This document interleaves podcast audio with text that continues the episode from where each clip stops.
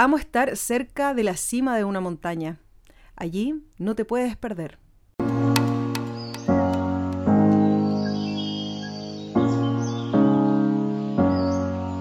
Soy Carolina Fernández y esto es Montaña para Todos.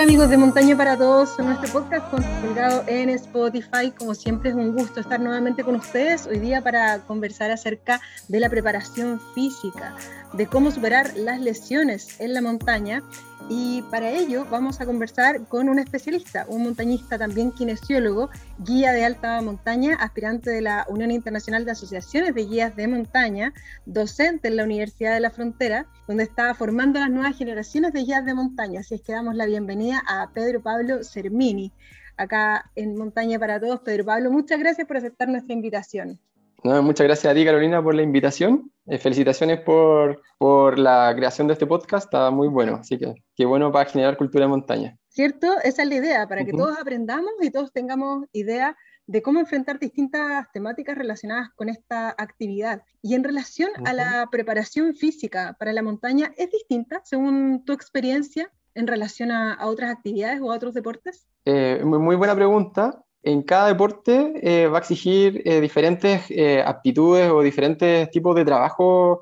muscular o, fisiológico, ¿ya? Entonces la montaña es bien particular, es un deporte muy amplio que uno puede ir a la montaña a caminar o también puede ir a hacer escalada alpina o incluso ir a hacer esquí de randonea, son, entonces son disciplinas súper diferentes y todo eso es montaña. Entonces la montaña nos exige tener un, físico muy adecuado para que no tengamos lesiones en el futuro y, muy completo. ¿ya? Es un deporte súper completo y uno cree, ah, solo caminar, pero en verdad, si uno lo mira de manera global, la montaña involucra muchas cosas. Podemos nosotros, según lo que nos gusta hacer o lo que nos gusta practicar, o de qué manera nosotros vemos la montaña, verla de muchas maneras. Podemos ir a esquiar o escalar o solamente caminar, ¿te fijas? Entonces tenemos que tener una preparación física muy, muy, muy completa y adecuada a lo que queremos hacer. Envuelve muchos músculos, porque claro, la principal atención que uno pone cuando dice voy a ir a, hacer trekking, por ejemplo, es van a trabajar mis piernas y nada más. ¿Envuelve mucho más músculos que eso? Eh, sí, mira, eh, cuando uno va a hacer trekking, en realidad hay una parte muy importante del sistema cardiorrespiratorio y se trabaja muchísimo. Y normalmente cuando uno hace un ejercicio o, está acostumbrado a hacer un deporte, no sé, el que juega fútbol, juega fútbol durante dos horas, o cuando va al gimnasio también son dos horas, pero cuando uno va a hacer un trekking, estos son cinco, seis, siete, ocho, diez horas, ¿ya? Entonces tiene una parte aeróbica muy importante, primero, y la intensidad la intensidad se la da a veces el grupo a uno y no, no necesariamente lo que uno quiere llevar, a menos que uno vaya con alguien que uno sepa que va a respetar el ritmo de uno. Entonces, una parte es la parte aeróbica y lo otro es la parte muscular. Entonces, tenemos como un estrés importante a nivel de piernas totalmente, pero siempre también vamos a, priorizar usar bastones también. Entonces, en la parte del miembro superior es muy importante, espalda, abdómenes eh, firmes, eh, cargar mochila. Tienen en la vida diaria, carga una mochila de, de, 15, 20 kilos por 8 o por 6 horas, ¿ya? Y eso no es, no es nada de sano si es que nunca lo hago y lo hago por primera vez por 10 horas o por 8 horas. Entonces, el trekking, como pensando en la, en la actividad más básica de montaña, sí requiere una preparación física global y es muy importante entenderlo de esa manera, porque si yo lo hago de una, sin ninguna preparación, y me voy a Torre del Paine a hacer 6 horas al día de trekking, por 8 días o por 6 días, seguramente voy a tener una lesión posterior, ¿ya? Entonces es importante prepararse, y eso es el, el ejemplo que tuviste, el ejemplo del trekking, es como lo más básico que podríamos hacer en la montaña, pero podríamos hacer cualquier otra actividad, como esquí de randonée o escalar en la montaña, y eso nos va a involucrar mucho trabajo de todo el cuerpo. O sea, no, uno no, no es que trabaje solo las piernas. Sí, de hecho uno lo resiente después. Cuando va a la montaña se da cuenta que de repente te duelen hasta los brazos. Decir, pero ¿por qué? Si no, no estábamos haciendo flexiones ni, ni de cerca. Totalmente, los hombros duelen, a veces la espalda, los abdominales, y uno dice, pero si no estuve haciendo abdominales, no, porque cargué una mochila de 20 kilos. Que uno como que lo minimiza y dice, ah, pero no, si yo puedo, pero en realidad no estamos preparados para eso. No es la vida normal, así que sí, se siente.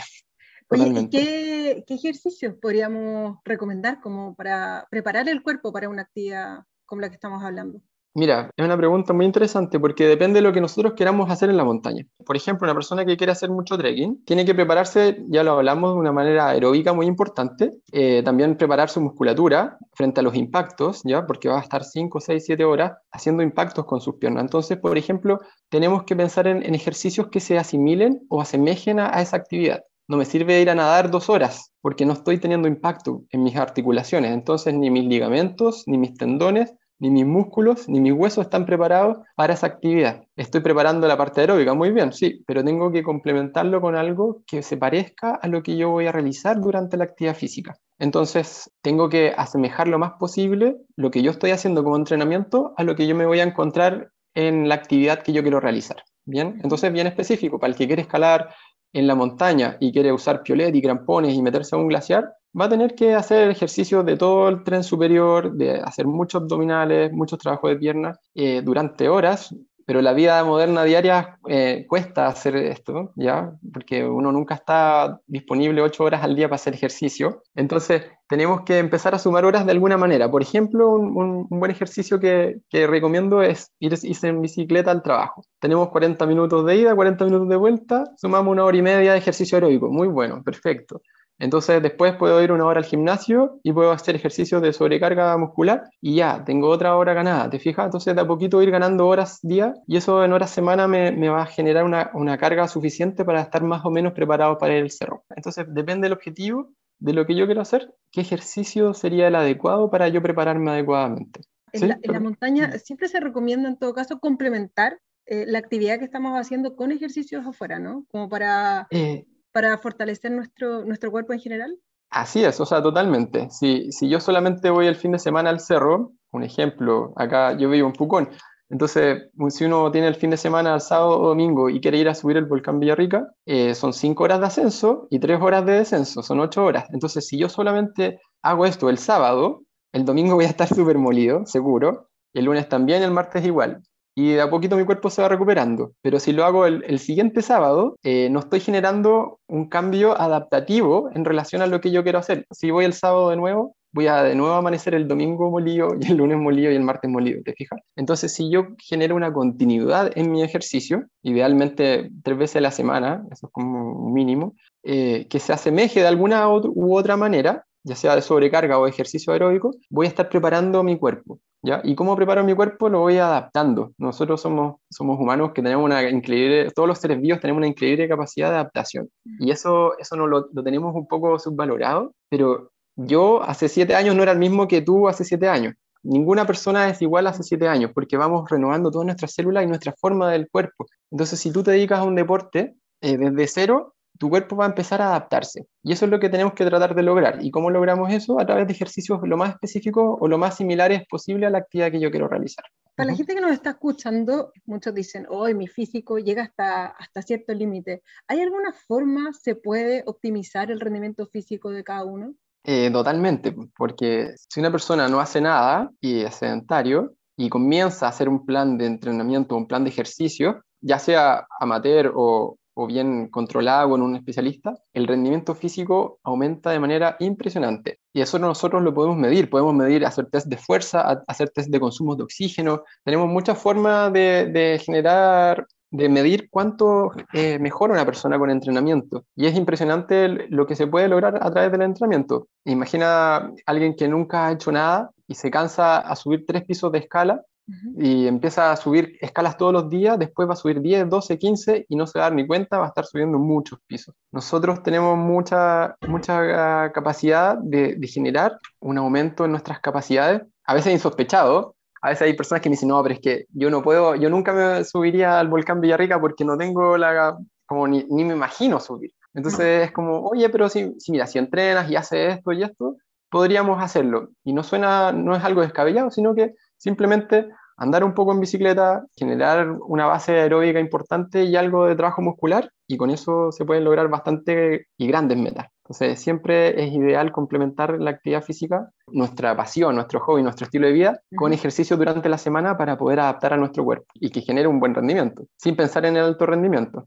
Claro, no, somos personas comunes y silvestres que queremos hacer actividad, actividad física y deporte en este caso, claro.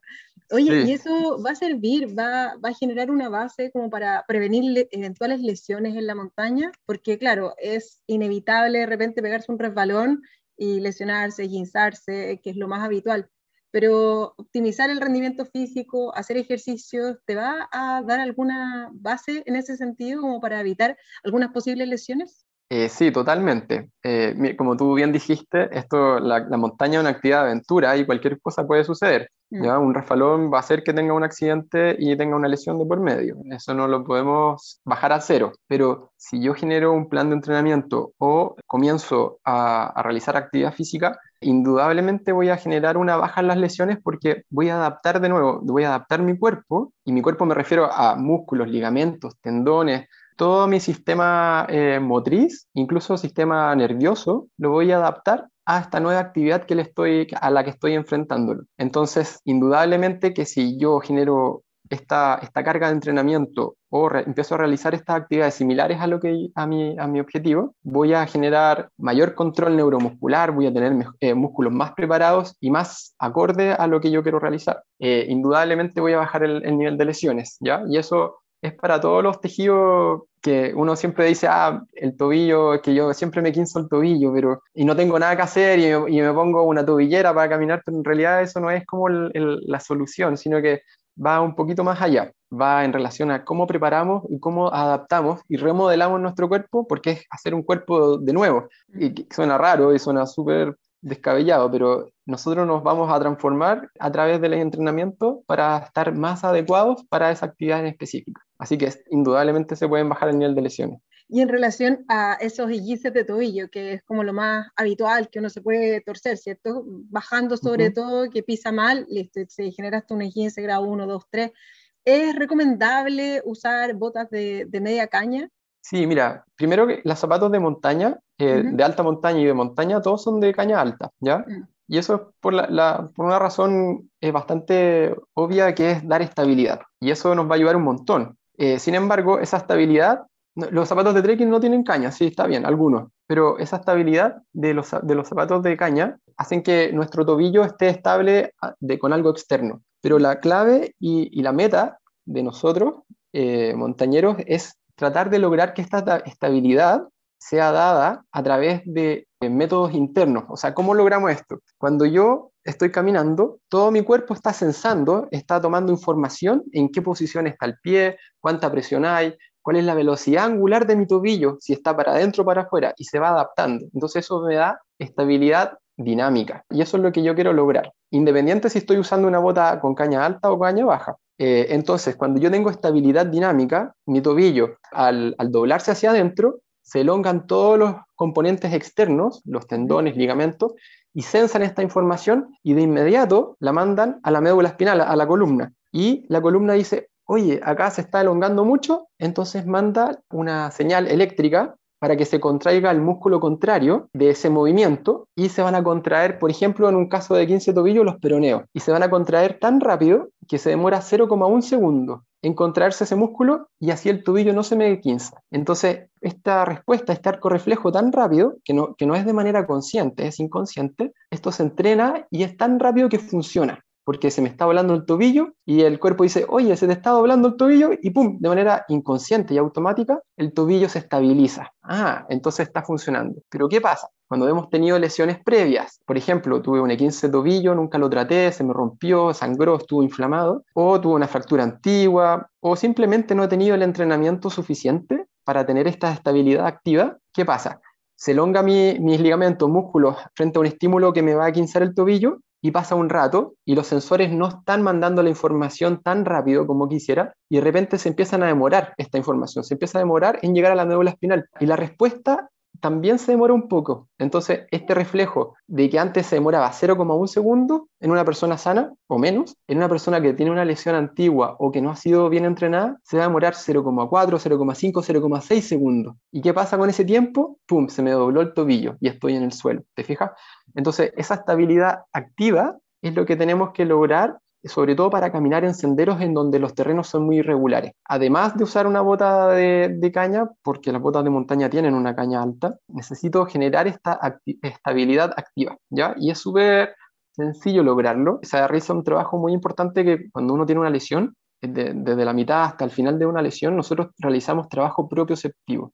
Entonces, el trabajo propioceptivo es la clave para restablecer este reflejo que de manera natural lo tenemos, que se puede entrenar. Entonces, si yo me paro sobre una superficie inestable, por ejemplo, cierro los ojos y empiezo a sentir que mi tobillo se trata de estabilizar en el terreno, o me paro sobre una colchoneta en un pie y trato de hacer algún movimiento con mis manos o con mis pies, mi tobillo se empieza a estabilizar. Y este trabajo me va a generar un, aumento o una mejora en la respuesta a, esta, a este arco reflejo. Entonces, eso es lo que yo quiero tratar, de que mi arco reflejo, mi respuesta automática sea lo más eficiente posible.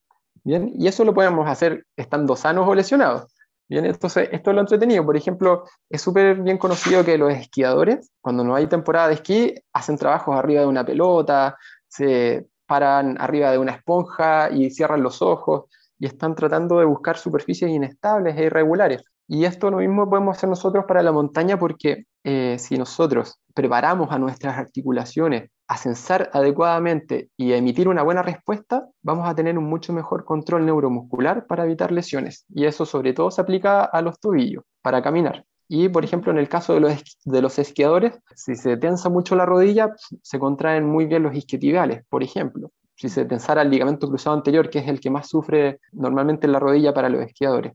Entonces, si, si nosotros entrenamos esto, vamos a tener mucho mejor control neuromuscular y nos vamos a cansar mucho menos. Independiente si usamos caña alta o baja. La caña alta seguro que ayuda, totalmente, pero tenemos que lograr lo otro. Pero, pero es súper fácil lograrlo si uno googlea ejercicios proprioceptivos. Hay un montón de ejercicios que uno puede realizar, desde los más simples, con cero cero implementos, en la misma casa se pueden hacer, arriba de la cama o en la colchoneta que usamos para acampar, y de, a poquito uno puede empezar a hacer ejercicios más complejos. Y eso nos va a mejorar mucho nuestra, nuestro rendimiento en, en caminata o hacer cualquier ejercicio al aire libre en donde me requiera tener estabilidad activa de mis articulaciones.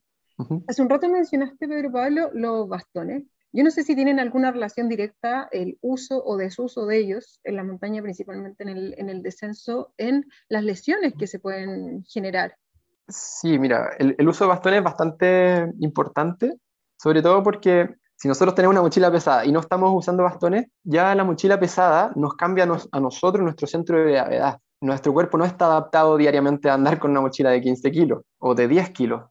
Incluso de 5 kilos, no estamos con 5 kilos arriba todo el día. Entonces, eh, nosotros tenemos que ayudar de cierta manera a que nuestro requerimiento de estabilidad sea lo menos posible. ¿Y cómo logramos eso? Con bastones. ¿ya? Entonces, los bastones son una gran ayuda. Hay estadísticas que bajan un montón el porcentaje de posibilidad de sufrir un, sufrir un accidente. ¿ya? Entonces, los bastones son tremenda ayuda, sobre todo cuando estamos con peso. Muchas veces podemos estar sin peso y podemos caminar o los trail running no usan bastones muchas veces y también es una actividad de montaña, pero ellos tienen muy bien entrenado eh, su sistema de, de propioceptivo, de lo que habíamos hablado anteriormente. Y en ese caso, si yo tengo un tobillo muy estable y, una adecuación como física para no usar bastones, podría hacerlo, pero sin duda usar bastones nos va a ayudar un montón porque primero vamos a tener cuatro puntos de apoyo y va a ampliar nuestra base de sustentación. Y ya con eso ya tenemos gran parte de la estabilidad ganada, ¿ok? Nos transformamos en animales cuadrúpedos.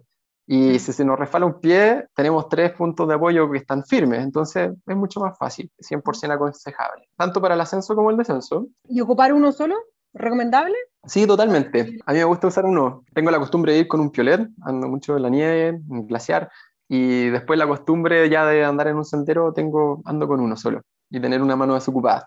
Pero indudablemente ayuda porque ya me amplía la base de sustentación, que antes eran el tamaño de mis pies y entre medio de mis pies era mi, zona de equilibrio, pero si pongo un tercer punto, que sería un tercer un bastón, ya le estoy agregando un tercer punto y eso genera mucha estabilidad adicional. Ya con cuatro me siento un, súper estable, o sea, eh, no, me bota nadie pero eh, con un bastón ya es suficiente para agregar, agrandar mucho nuestra base de sustentación y poder darnos una estabilidad adicional. ¿Cuáles son las lesiones que más se observan a nivel de, montaña?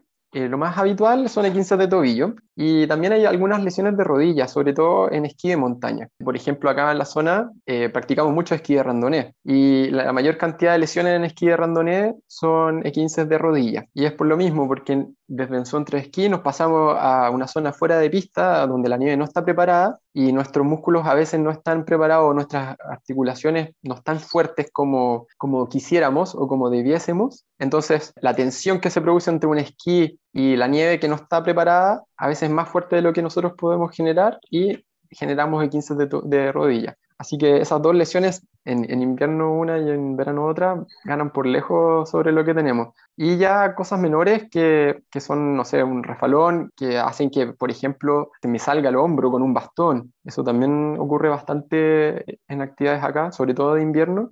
O fracturas de muñeca, eh, que las personas que van bajando a veces o, o, contusiones de muñeca, las personas que van bajando de repente un poco apuradas, se caen, se refalan y apoyan la muñeca. También nos ha pasado bastante aquí que que, nos ocurre. Y en caso, yo sé que uno tiene pocos implementos, pero con las cosas que se tiene a la mano en la montaña, que generalmente no son muchas, ¿cómo se puede tratar una lesión tipo esguince, por ejemplo, en la montaña? Mira, primero es importante que hacer lo que uno sabe hacer nomás, ¿ya? No, no innovar y no, no, no hacer cosas que uno no sabe hacer. Entonces, primero como recomendación es tomar un curso de primero auxilio, Existen dos, dos, formatos muy, muy buenos acá en Chile, que es el WFR y el WFA.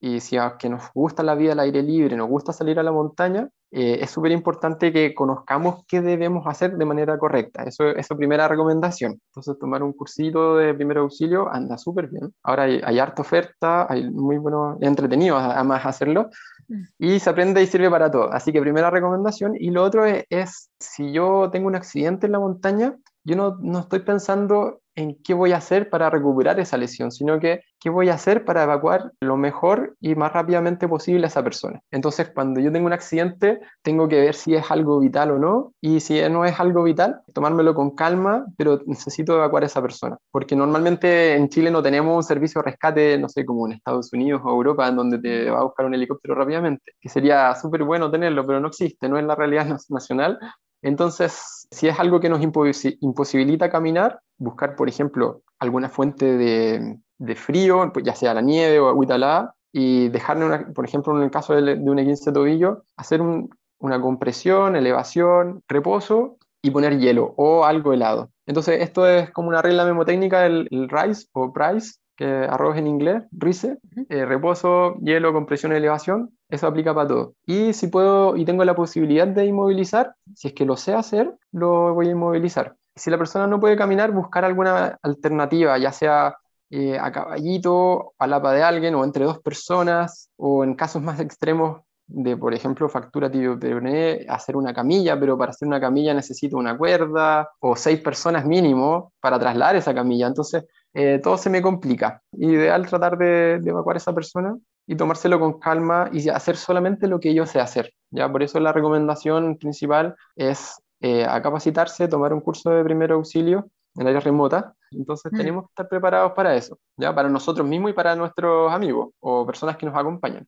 Oye, Pedro Pablo, para, para cerrar esta conversación, me gustaría ver si nos puedes dar algunos tips para prevenir y para tratar lesiones traumáticas, las más frecuentes en la montaña. Primero es que si yo tengo un objetivo y sueño con eso, si tengo un sueño de subir un cerro, tengo que, que imaginarme qué me voy a encontrar en el cerro o informarme y planificar esto y hacer ejercicio lo más parecido posible a eso. Y uno quiere pasarlo bien en el cerro. Entonces, estar bien preparado físicamente hace gran diferencia entre entre pasarlo muy bien, que sea una muy linda experiencia, inolvidable muchas veces, a que sea una salida que sea un desastre y me acuerde por siempre, pero porque lo pasé mal. ¿ya? Entonces, si yo me preparo bien, lo voy a pasar mucho mejor. Y eso es con tiempo. Eh, con tiempo significa no una semana antes. Prepararse con tiempo significa mínimo tres meses antes, ¿ya? Porque ahí yo, yo estoy dándole la posibilidad a mi cuerpo a que, a que se adapte a lo que viene. Eh, como recomendación o como tip, sería prepararse con anticipación eh, en relación a lo que yo quiero hacer y asesorarse con alguien que lo haya hecho o con un profesional es súper buena idea porque a veces uno puede buscar en YouTube y googlear qué puedo hacer, pero puedo irme por... Hay tanta información que tampoco uno sabe qué tomar y qué no tomar. Entonces también uno se marea un poco. Así que mi recomendación, también si es que tengo la posibilidad, asesorarse con un, con un profesional. Prepararse, asesorarse y eso va a ser éxito, seguro.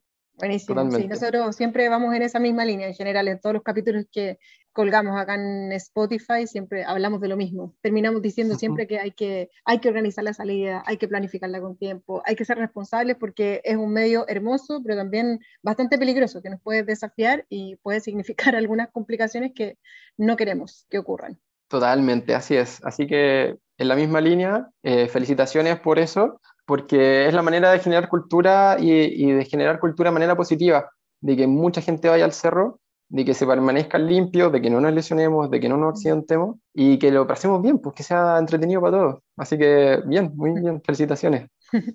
Muchas gracias Pedro, Pablo, ¿Mm? gracias por haber estado con, con nosotros nos despejaste varias dudas, nos dejaste algunos consejos a las personas que nos están escuchando para aprender cómo enfrentarnos de forma física a la montaña, que no es llegar y decir, ah, el fin de semana subamos. hay, que estar, hay que estar listos y preparados para, para, hacerlo, conscientes de que es una actividad que nos demanda eh, de forma física y también mental. Así que muchas gracias nuevamente, Pedro Pablo Sermini, por haber compartido este capítulo con Montaña para Todos. Súper, muchas gracias a ti por la invitación y felicitaciones nuevamente por la instancia. Muchas, muchas gracias. Muy amable, muchas gracias a ti. Ese fue el capítulo de hoy día acerca de la preparación física. Ustedes saben, nos pueden seguir en nuestras redes sociales. Estamos como montanaparatodos.cl en Instagram. También estamos en el Facebook como Montaña para Todos y nos pueden enviar correos y conversar con nosotros acerca de este y otros capítulos a montanaparatodos.cl gmail.com. Será hasta la próxima. Les mandamos un gran, gran abrazo. Chao.